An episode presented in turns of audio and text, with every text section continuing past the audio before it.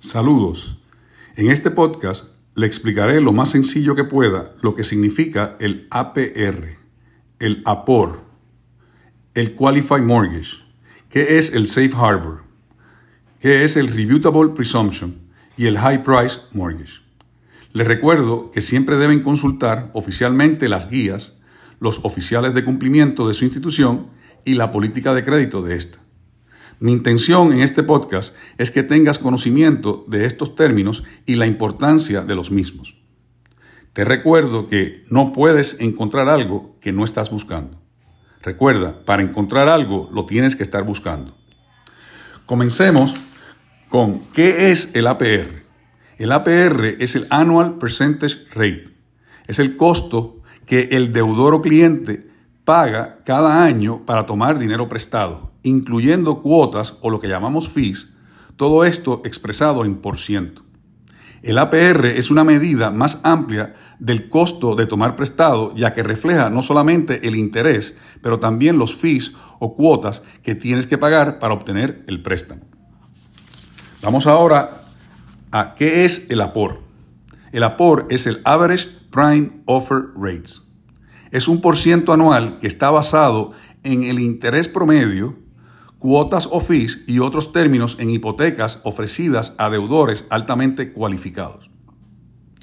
Una hipoteca será considerada high price mortgage si el APR es X por ciento más alto que el APOR, dependiendo el tipo de préstamo.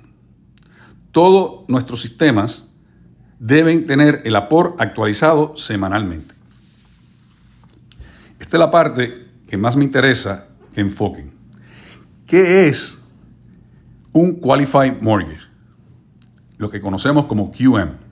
El CFPB define un Qualified Mortgage o QM como un préstamo donde el APR no se puede exceder del APOR más 2.25% y que los points and fees no excedan 3% del loan amount.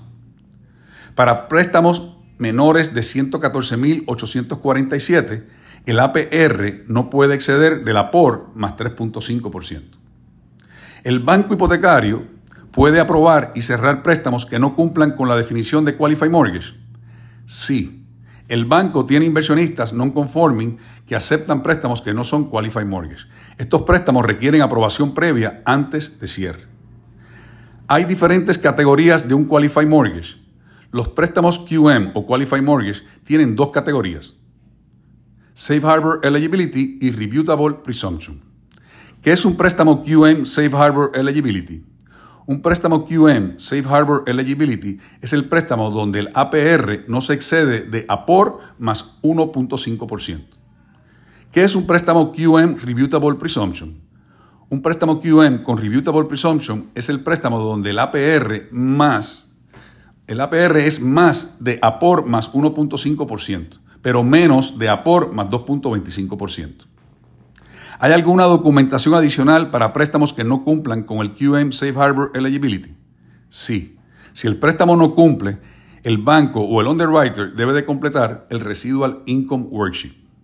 El Residual Income Worksheet lo tiene cada underwriter o me pueden escribir para hacerles llegar el mismo. ¿Hay alguna documentación adicional para préstamos que no cumplan con el Qualified Mortgage Rebutable Presumption? Sí. Préstamo tiene que ser referido a Departamento de Compliance o Gerencia para aprobación. ¿En qué momento se puede verificar si el préstamo cumple con QM Safe Harbor o QM Rebutable Presumption? Solo se puede verificar cuando la oferta está confirmada por la persona autorizada de cada institución o banco les pido si pueden escuchar este podcast varias veces y tomar nota cuando hablo de APOR más 2.25 o eh, APOR más 3.5, etcétera, para que sepan dónde aplica cada cual.